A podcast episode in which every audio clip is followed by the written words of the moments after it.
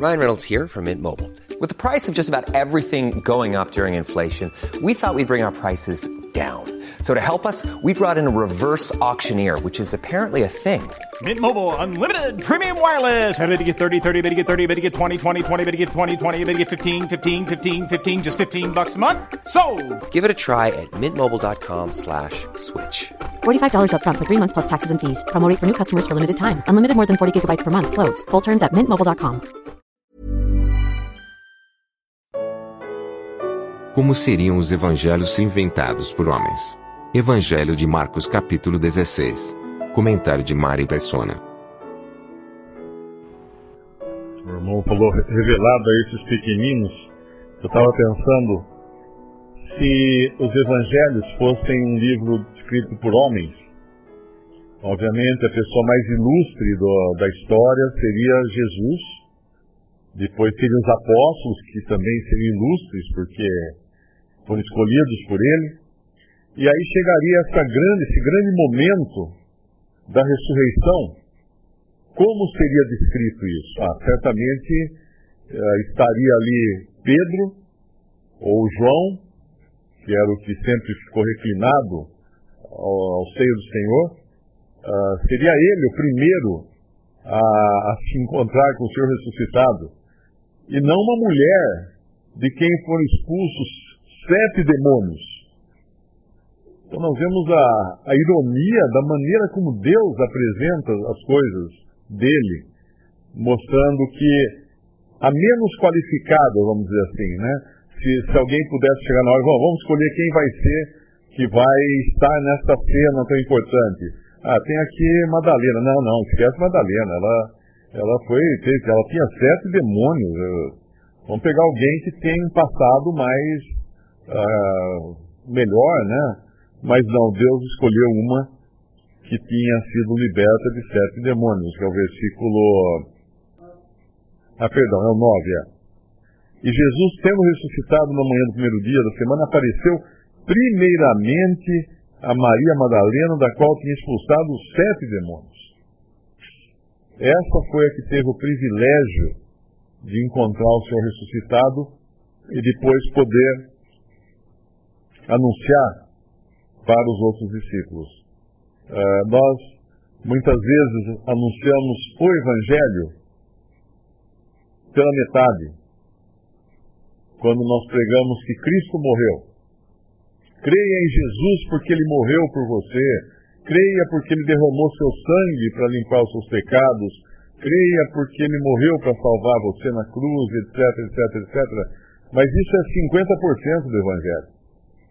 Quando nós encontramos lá em 1 Coríntios capítulo 15, quando Paulo diz que entregou o Evangelho, pregou o Evangelho para os Coríntios, ele fala, eu entreguei, segundo as Escrituras, ele, ele confirma, porque ele estava mostrando que aquilo tudo já tinha sido previsto pelos profetas no Antigo Testamento, que Cristo morreu e que Cristo ressuscitou ao terceiro dia. Esse é o Evangelho completo. O Evangelho tem que ter sangue, porque o Evangelho sem sangue não passa de psicologia humana, e o Evangelho tem que ter ressurreição, porque o Evangelho sem ressurreição é um evangelho que só dá esperança para a vida aqui nesse mundo. Melhoria de vida, melhorar os relacionamentos com a família, com os amigos, mas o evangelho tem ressurreição. E a ressurreição denota a esperança eterna que nós temos, não a esperança terrena. Ah, essa semana eu recebi uma mensagem de uma pessoa que falava que ela sofre de, de, de depressão, de problemas assim, mas isso é uma agonia para ela, porque disseram para ela que um crente não sofre essas coisas. Isso é aquela, esse é o evangelho torpe que pregam por aí, dizendo, não, se você crê em Jesus, você vai sarar de todas as doenças, você vai estar perfeito, não vai ter mais medo, ansiedade, nada. Não, nós continuamos aqui nessa terra e a nossa esperança não é aqui. E não é de uma vida melhor aqui. Ah, eu me converti, as coisas não melhoraram. Isso aí não, não importa. Os, os 12 apóstolos, uh, 11 morreram uh, mortes violentas, um apenas morreu de velho na ilha de Patmos, João. A vida não melhorou para eles. Paulo, Paulo fala uma série de problemas que ele passou na sua vida como cristão que ele poderia não ter passado se ficasse confortavelmente sentado na cadeira dos fariseus como ele estava antes, por ser um fariseu.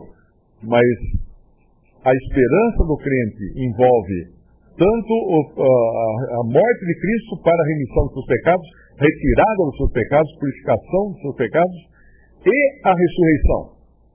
Porque na ressurreição nós teremos o nosso corpo, a semelhança do, do corpo de Jesus. Uma pessoa me, me perguntou, é interessante esse contato com muitos cristãos ou pessoas que professam ser cristãos, porque a gente descobre assim a, a maneira de pensar de muitas pessoas nas várias religiões cristãs.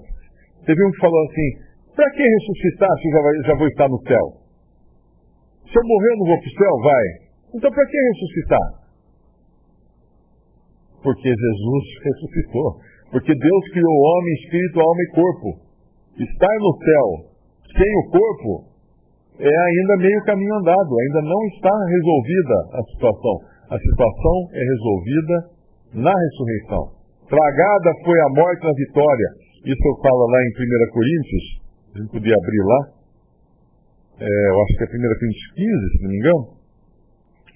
É, é 15, versículo. Versículo 51 primeiro. É, versículo 50. E agora digo isso, irmãos que carne e sangue não podem herdar o reino de Deus, nem a corrupção herda a incorrupção. Algumas religiões ditas cristãs, que não são, uh, usam esse versículo para dizer que Cristo não ressuscitou num corpo de carne. Porque aqui diz que carne e sangue não podem herdar o reino de Deus. Mas Cristo ressuscitou num corpo tangível, uh, de carne e ossos. Porque ele fala isso para os seus discípulos. Ele fala: Vede que eu não sou espírito, eu tenho carne e ossos, ele fala. E aí no versículo 51, aqui vos digo um mistério, na verdade nem todos dormiremos, mas todos seremos transformados, num momento, no abrir e fechar de olhos, ante a última trombeta, porque a trombeta soará e os mortos ressuscitarão, incorruptíveis, e nós seremos transformados. Os vivos serão transformados. Isso aqui fala do arrebatamento. Porque convém que isto que é corruptível se revista da incorruptibilidade, e que isso que é mortal se revista da imortalidade. E quando isto que é corruptível se revestir da incorruptibilidade, isto que é mortal se revestir da imortalidade, então cumprir-se-á a palavra que está escrita: Tragada foi a morte na vitória. Onde está, ó morte, o teu aguilhão? Onde está, ó inferno, ou Hades, a tua vitória? Ora, ora, o aguilhão da morte é a pecado, e a força do pecado é a lei. Mas graças a Deus que nos dá a vitória por nosso Senhor Jesus Cristo. Tragada, quando acontecer isso, vai poder ser dito, tragada foi a morte na vitória. Então, ainda que é uma bênção, nós sabemos que estaremos com Cristo no céu, caso morramos antes dele vir. É uma bênção saber que o Mateus está no céu com Cristo, nesse exato momento, enquanto nós continuamos aqui nessa esfera de, de tristeza e dor, ainda que seja uma bênção, não está a, a, a, história não terminou, o capítulo final não chegou. Quando a morte será tragada na vitória, quando todos os salvos, os redimidos, estarão ressuscitados com os seus corpos, como disse Jó, eu o verei, eu mesmo, com os meus olhos, não, não com olho, olhos de outro, com os meus olhos. Ele fala de uma maneira, obviamente, que ele foi inspirado ali pelo Espírito de Deus a falar aquilo. Ver, verei o meu. E quando, quando essa carne, eu não lembro o versículo agora, mas alguma coisa assim, uh, vê-lo-ei com meus olhos, ele fala.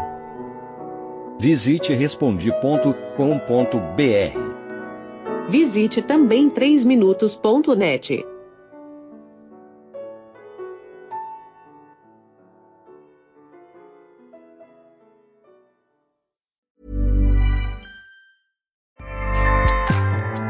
ACAST powers the world's best podcasts. Here's a show that we recommend.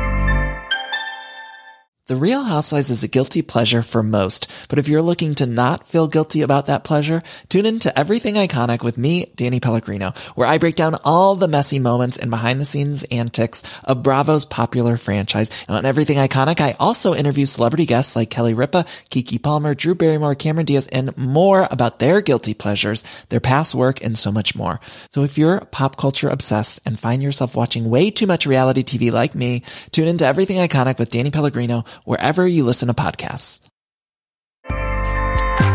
ACAST helps creators launch, grow, and monetize their podcasts everywhere. ACAST.com.